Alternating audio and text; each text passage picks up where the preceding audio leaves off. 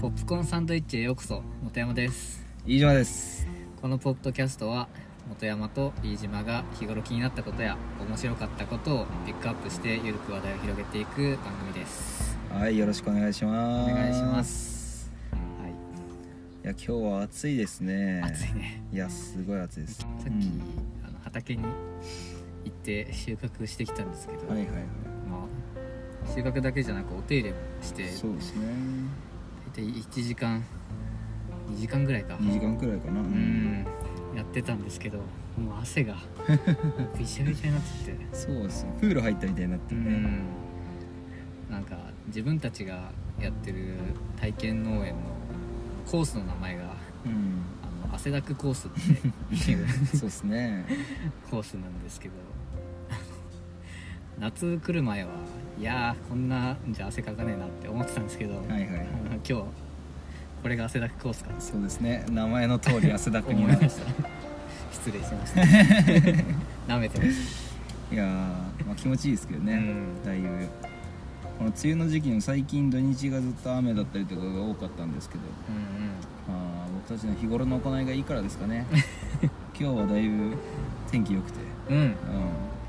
いやつかの間の晴れまで。今日もズッキーニとかなんだっけ？トマトとか。えートマトあとナスうん。あとシシトうん。あとは枝豆とかインゲンとかスナップエンドウとかあとスイスチャードもね。ウ 全部だね。はい。種類がありすぎて。ましたね。ーすごい。毎週こんな感じで。そう何を作るか考えるのが楽しみですねこれは。ねお裾分けなんかしちゃったりし。て どうでした？会社の人にお裾分けしたんですよね、うん。そう先週ねはいはいあまりにもキュウリとズッキーニが取れなくなって 一人で抱えきれなくなって。え何人ぐらいにあげたんですか？うーんとね2人かな。うーん。あのーその会社のチーム チームスではいはい「欲しい人いますか?」っつって、はいはい。結構募集が応募がね、はい来たんだけど。おお、はい、抽選した感じですかそう抽選ってもう早いもん勝ちで2人に渡しましたそういうことですね、うん。そしたらねめちゃめちゃその料理をね作って、その写真送ってくれたんだけど、作ってくれえー、た人が。あいいね。嬉しいですねそう。でプロ並みのラタトゥイユが出てきてお写真料理にビビビった。ー それは家族ご家庭がある方？いや普通に一人暮らししてて、えあの作作りましたすごいな。ありがとうございますって来た嬉しいね。そう。やばかったよ。写真をじゃあ リスナーさんには見えないけどじゃあうんこっち側で、ほら。本当だすごい。すごくない？ええ俺自分で作れるんだ。パエリアみたいなんか。そう。えー、ズッキーニ。すごい。ズッキーニが喜んでる。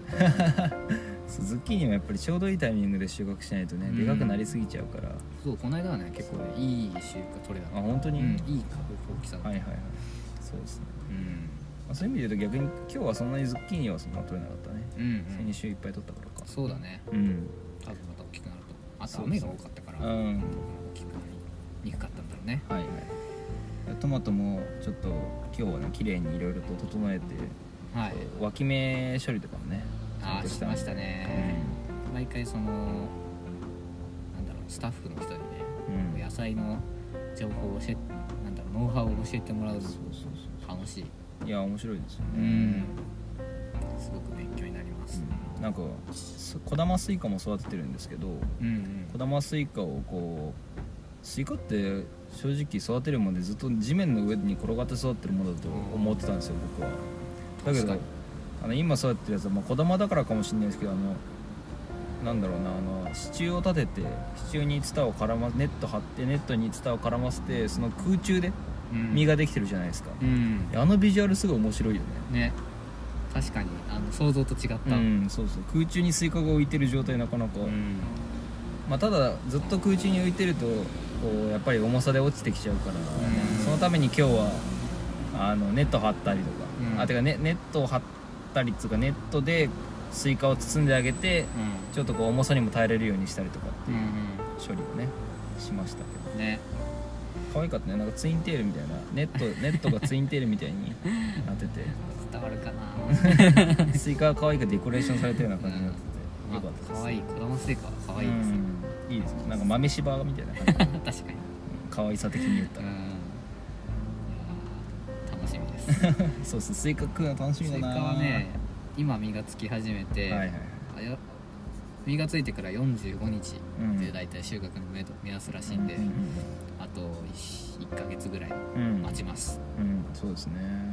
また感想は。ここでそうですね。はい。農園情報も。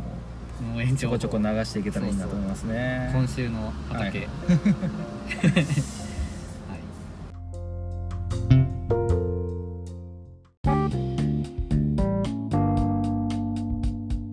ということで今日は何について話しましょうか、はい便りが来てます。おおお便り来てますか？お便りが来てます。ああらの前々回はいはいはい。あののポ番組みたいな放送ではいはいはい。ちょっと募集してタイトルにもねお便りを待つやろとはいはいはい。ありましたね。来ないと思ってたけどね正直 いやうん。あ来たんですか？ーそう。すごいっすね。嬉しい。いや嬉しいっすね。確かに。めちゃめちゃ嬉しいねこれは。こ人生初だかうん確かに。じゃあ人生初のお便りを読んでいただいていいですか？らはい。じゃあ読みます。はい。ラジオネーム大輔さん。ありがとうございます。ありがとうございます。ヤムさんとジマさんが出会ってから仲良くなるまでの思い出をお聞きしてもよろしいでしょうか？という質問です難しいな。難しいよね。ああなるほど。結構これを聞いて。ああポップコー。ンサンドイッチとあまり関係なあてかなんか あれか。農園とかとは関係ない質問そうそう。まあでもそもそも農園の情報あまり出してないから、うん。農園出したの多分一番最初ぐらいだから。はいはいはい。まあ確かに。ちょっとじゃあそうですね。これについて、仲良く出会ってから仲良くなるまで。はい、そもそも出会ったところからじゃあ話した方がいいんですかね出会ったのはえっと大学1年生の時なのでね今からうん何年前だ7年前7年前ぐらいですね、うん。まあ同じ大学なんでね。そうそうそう同じ大学です。で専攻も一緒であのなんかよくね あの毎同じ授業う んていうかまああそうの少人数の学校だったんで大学がね。そうそう。一クラスもすごい20人とかだったよね。うん。そう。少ないで大学なんで。少なくて かつまあ4年間ずっともうほぼそのメンバーでうん。勉強するみたいな感じそうなんで、そうもう。ねほぼ。知り身内みたいな。ほぼずっと一緒にいるみたいな感じですからね、で出会ったでも出会った時はうん。そんなに仲良くなかったと思うまあ誰でもそうだよね。出会ってすぐそんなにめちゃめちゃ仲良くなあーそうだね。いきなり意気投合みたいな感じじゃなかったう気がする。ん。なかなか難しいこと。そうですね。一緒に過ごしたいけまあ、一番最初にあれだよね。なんか2人で何かしたかって言われるとあれじゃない自転車で旅行ったのが一番最初じゃないですか？ど 確かに。うん。あの大学1年生の時のゴールデンウィーク意に外と早いのそうそうそう。5月4月に出会って5月が割と早い方だよ 早いっすよ。でもっとかかっあったそうと。思うあの僕たち大学が石川県、はい。あの石川県の金沢市にある大学だったんですけど、はい。なんか石川県ってこうのあの縦に長いあの県じゃないですか。で金沢市は比較的それの根元にねうん。位置してる市なんですけど、うその先っぽの方っていうのは結構あのなんだろう自然豊かな能登半島って言われるところなんですけどそっちの方はあの自転車でね、まあ、自転車じゃなくてもいいんだけどそっちの方にこうちょっと旅に行くにはちょうどいい距離感というか。ねそうん大体片道100キロ。うん、150ぐらいじゃない？あったね。100, 100ぐらいかな。100から200の間はいはいはい。ありました。そうですね。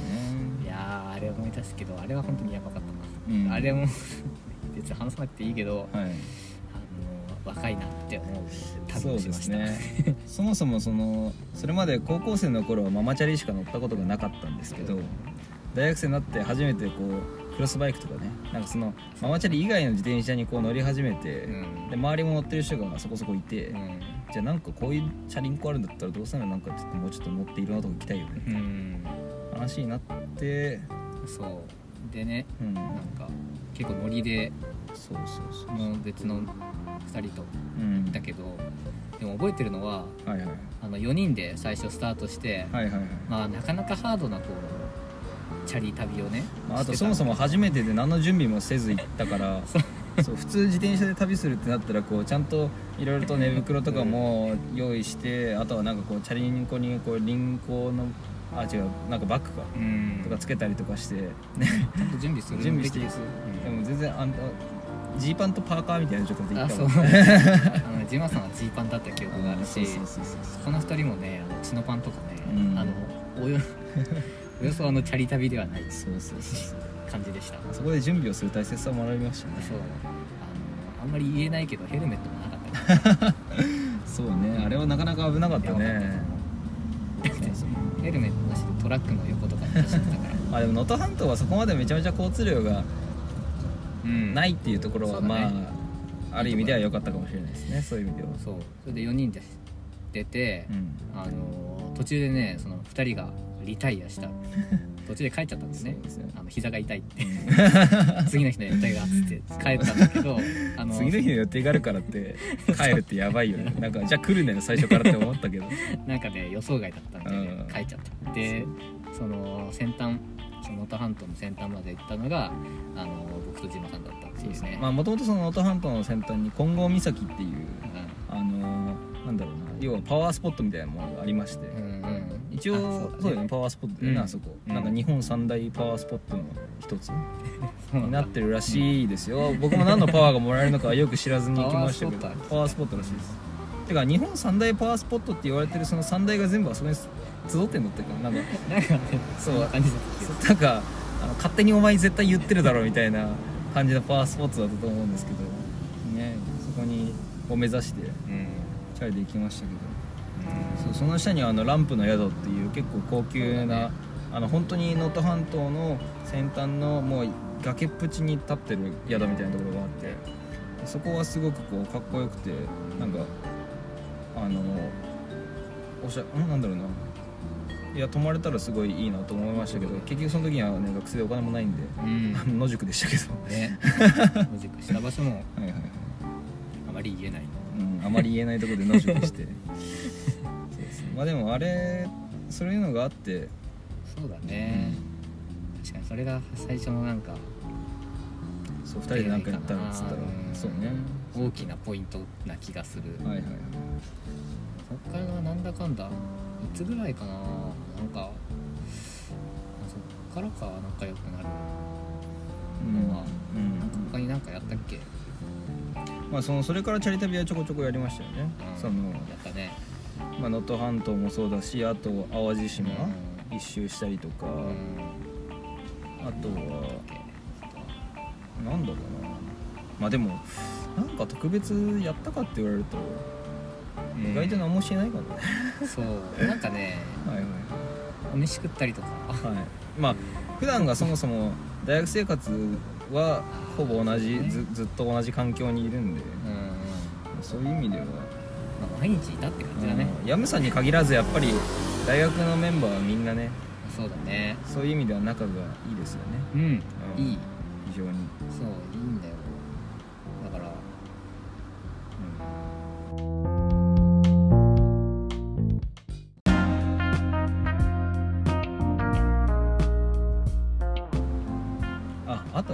緒にバイト先が一緒でしたね。確かに。そういえば。思い出した。だだんだんこの質問を受けてからはいはい。だんだん思い出してきた。そうだそうだ。なるほど。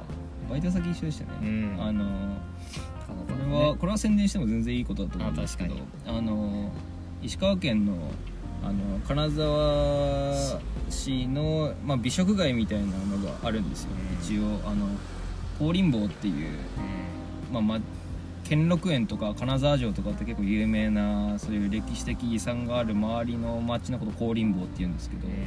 その周りにあの、まあ、美食街的なものがありまして、うん。その中に木倉町っていううん。あの町その通りがそういういろんな飲食店が集まってるうん。ところでしたね。でその中の一つの春坊堺っていうお店に僕たちはバイトしてましたけど、うん。そこの影響も結構でかいかもしれないですね。でかいな。うん確かに。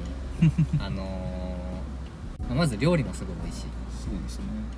大将が石川県出身でうん。で大阪の方で、えー、と修行をされてからこっちに戻ってきて、なんか4年34年たうん別のお店で修行してから自分のお店を出したね。ところで僕たちが入社ああ違うにあの入学1年生のぐらいの時にまだ2年目とか。うん。すごい若いお店でしたね。ね地元のなんだろう通な人たちがなんかこぞってこうさ来てるイメージだったよ。なんか。後半の方とかはもう東京の人とかが、うん。ね。結構半ば有名になってしまって 結構東京の人たちが多かったようなイメージもありますけど。そうだね。あのゴエミオとかにね乗ったんでそれの影響があったのかなと思いますけど、ね。いやでなんかその料理のことだったりとか、うん。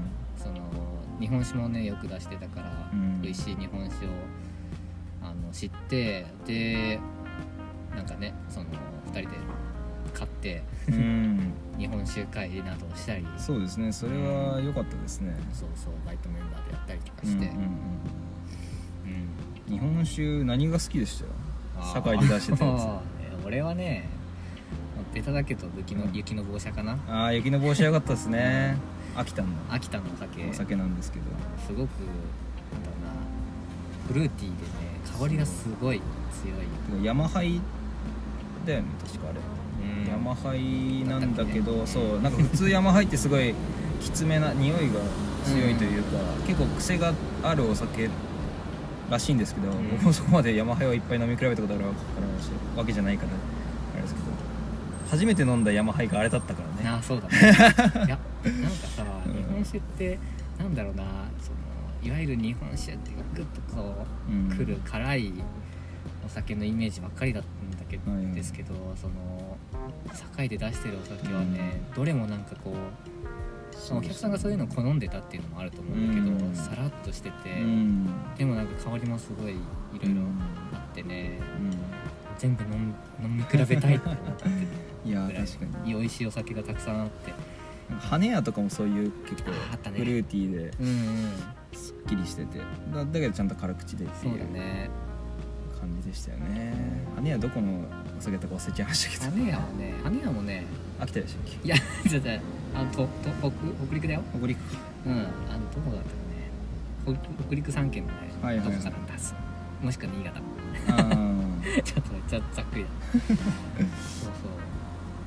ねジョンさんは何が好きでした？ーそうですね。いや僕も雪の棒車は初めて飲んで感動したお酒ではあったんで、うん。まあそれはあるんですけど、まあ、あえて別のっていうと、ん。その野口とかおあのののはいはいはいはい。あの研究所の。研究所のやつですね。うんうんあれはあれ比較的多分高学年になってからというかそうだね。34年生の頃になって新しく出たやつだったと思うんで、うそれで大将が知りてきて飲んだと思うんですけどなんだろうなまあラベルもかっこよかったし、ん。あとその研究所が作ってるっていう ちゃんとなんかその研究されたお酒なんだっていう感じのそのバイアスもかかってるのかもしれないですけど、うん。なんかすごく新鮮でしたねあれは、うん。うん。個人的にはすごいこうあんま飲んだことないけど全然でも癖とかがあるわけじゃなかったし美味しかったなと思ってまた飲みたいなと思いつつなかなかね。飲めてないですね。飲めないあれまた次金沢行ったらうん買いたいなと思うんですけど日本酒欲しいな。いいですそうなんですよね。ね。愛知に来てからあんまりそうだな飲まなくなってしまったかもしうれない。ん。うん、まあ愛知も美味しいお酒はありますけどね、まあ今どこでも日本中の日本酒飲めるからうんはいはい。結構取り寄せたりするとうん。美味しいお酒ある。よ、うん、最近飲んで美味しかったのは栃木のねはい千金っていう。おお酒屋さんはいでそれもねすごい。果実みたいな。へえ甘みを感じ甘みというか。感じるあそうなんですね風味を感じる。うん。やつだったと思う。まあだってね。いやまた金沢に行ってお酒飲みたいな、うん金沢はねお酒も食も豊かだからそうだね。それが良かったですねうん本当に。そうその恵まれた土地で。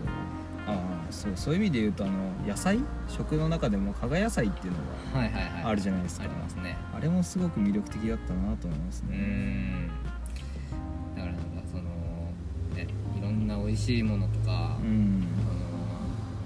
魅力的なうん。土地、自然がいっぱいで。うんそこでこう同じ釜の飯を食ったというそうですね。中 いやなんか今普通に野菜育ててるけどそのうちその土地でしか作れない要はその加賀野菜的な京野菜的なものもうんうん。なんかあるんだったらこっちだと確かあれ愛知は大根があの細長い大根も漬物用の大根が確か有名だったんでそういうのもやってみたら面白そうだなって今今思いました。ー やってみ作ってみる。作ってみるいや作作ってみる。あ作ってみる。うんまあそんな簡単に作れるのかわかんないですけど。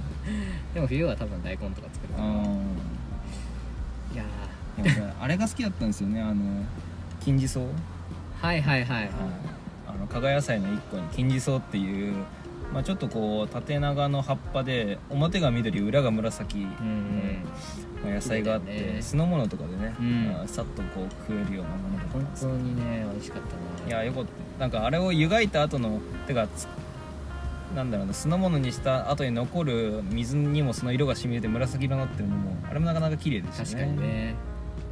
そうそういうなんかこう情緒がある感じも良かったな。金沢帰りてえ。いやいいよね。うん。金沢すごく好きな街。はい。いや本当に第二の故郷ですね。うん。もうね過言じゃないし、当に第二の故郷だな。という感じ。仲良くなるまで思い出すと金沢。そうね。全ては金沢。全ては金沢に通じる。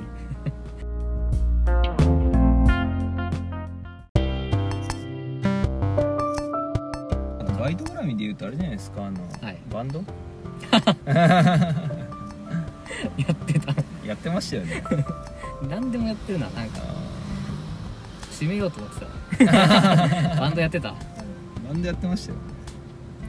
バンドもバンドでも。あのーバイト仲間でねその堺のバイト仲間でバンドやりたくねってなってやっちゃったやつ。やりましたね。ヤムさんがボーカル兼ギター。そうだね。ギターボでした。はい。で私がドラム。うん。下手くそなドラムだったな まあねあの練習全然してなかった。からそのね大学のその文化祭的なもので毎回ライブをしてたんですけど。このうちらのコンセプトはもうみんなが知ってる曲やってただただ盛り上がる。当大大学生だな、ね。恥ずかしい。恥ずかしいね。今自分で思い出したから言っちゃったけどこれ言わなきゃよかったって。恥ずかしくなってきちゃっうん。黒歴史に近いけど。たそうですね。楽しかったけどね。楽しかったですけど。うん。あのーなんだっけエルレとかね。あとワンオクとかやりました。本当に大学生もよよりももっとひどいなんかもう、ねなんか高高校生のなんかそうだよ。文化祭のバンドみたいな感じ。そう。あのやってる曲曲自体は素敵な曲ばっかりだけど、はいはいはい。やってる感覚としてはねあのモテたい中学生ぐらいの感じだ。った本 ひどかったですね。ひどいひどいまあでもそういういろいろねういろんなことを。まあでも 軸足はちゃんと勉学に励んでましたよ。んあそうだね。はい。あ別にそう。あのデザインが基本的にはやっぱりデザイン。そうだね同じ課題が多かっったんでね大学は、課うん。題が多かったんで課題をやるために学校に残ってることが多かったんでうね、ん。そこじゃないやっぱり一番そうだね。があのー一緒に共にうん。うんなんだろうな。勉学に励んだ。そう。それですよやっぱり、うん。うん。それが一番だな。はい大輔さんこんな感じでよろしかったでしょうか？もしこのはい。質問の、じゃないこの回答の対する感想などあればまたあの送っていただきたいです。ね。コミュニケーションができたら面白いですね、うん。コメントを通じて。本当だよ。いやねあのーすごく嬉しかったです。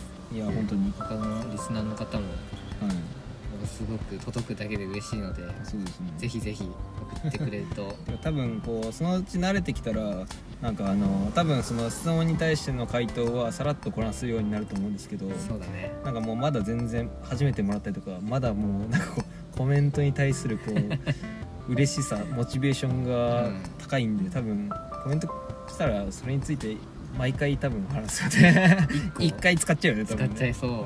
多分ねどんどん出てきちゃううん、うん。まあそんな感じですけどよかったら、はい。また今後も聞いてください。よろしくお願いしお願いますします。ってな感じ。じゃあ今日はこんなもんですかね。はい。じゃあ今日はこれで終わります、はい。ありがとうございました。ありがとうございました